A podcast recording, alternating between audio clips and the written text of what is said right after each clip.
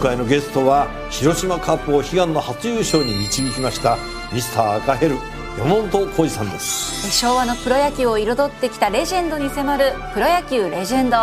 火曜夜10時。今週は東京都医師会広報委員会委員長で豊島区長崎にあります新寺院院長新寺裕二さんをお迎えしまして専門でいらっしゃる婦人科の話を伺っております、えー、最終日今日はですね性教育と男性の理解というお話です。学校で性教育っていうと何やったかなと思い出したらそれこそおしべとめしべの話から始まってみたいなね。そういうところのメカニズムの話をやったんですけど実際にそのどういった体の変化とかそういう話ってあんまりやんなかったかなって思うんですよね。問題視されていることはですね、はい、いわゆる学校教育を通じて健康教育っていうことの一環で、うん、いわゆる生活習慣病とか、はい、それからあのがんの予防とか、はい、教育してましたけども、うん、まあこの性教育も大切じゃないかということで組み込まれるようになりました。うん。なんか昔はネタ子を起こすな論みたいな、教えちゃうと誤った形で始めてしまうから教えない方がいいんだみたいな議論まであったような気がしたんですけども、ね、今はそれ変わってきてるんでまあ外国でも、ええ、そういう性教育っていうものも非常に激しく論議されてまして、はい、真面目に学生を、はい、学問一本で進めなさいっていうような、ことで、えー、済むんじゃないかっていう意見と、はい、深く男女の性の違いとか、はい、それからいわゆる赤ちゃんができる過程とか、うん、そういうものを理解してですね、えー、女性と家庭を持つと、うん、あより幸福な家庭ができるんじゃないかということで、うん、まああの一番はやっぱり世界中がですね、はい、男女を理解する傾向になってますから、うん、またあの男女共同参加社会とい。うことで、性別にとらわれない社会で活躍するようにするためには、お互いの性を、知ってるってことが大事じゃないか、はい、また性病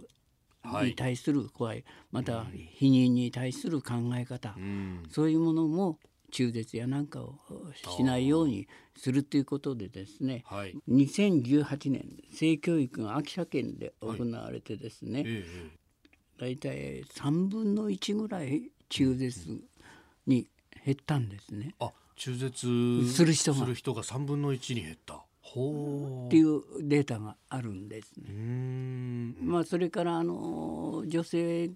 と男性の大きな違いは、やはりあの生理っていう現象がですね、男性にも理解するいい機会だと思うんですね。まあ、あの生理っていうのが小学校4年ぐらいから生理が始まってですね、来るんですけども生理と生理の間に排卵というのがあって、はい、その時に一番妊娠しやすいとか、その時にまた生理のっていうものは本来流産妊娠しないから子宮内膜が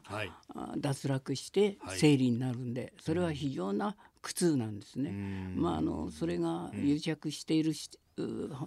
前から子宮内膜症って言って、癒着する細胞が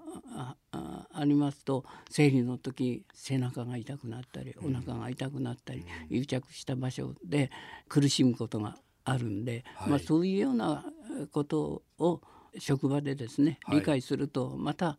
違う雰囲気になるんじゃないかと思うんですね。そうですよね男女共同参画とか働き方改革とかいろんなことが言われると今度男の方がそういう理解がないとなんだいサボってんじゃねえかよとでもあの当事者からするとこの死ぬ思いの苦しみの中で会社来ただけだってすごい大変なんだぞって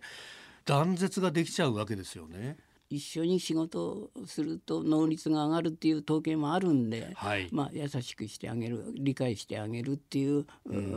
いい機会じゃないかと思います性教育っていうのがね。まあ、そういう方向でただ、はい、いわゆる男女のそういう身体的な違いでまたあの心理的な要素がそこに加わるんで、はい、理解すると男性も喜ばれるんじゃないかと思う。うんそこに配慮できる男かどうかっていうのはまた違った見方をされますよね当然ね。えー、今週は新人委員長の新次裕二さんに婦人科のお話を伺いました。先生一週間どうもありがとうございました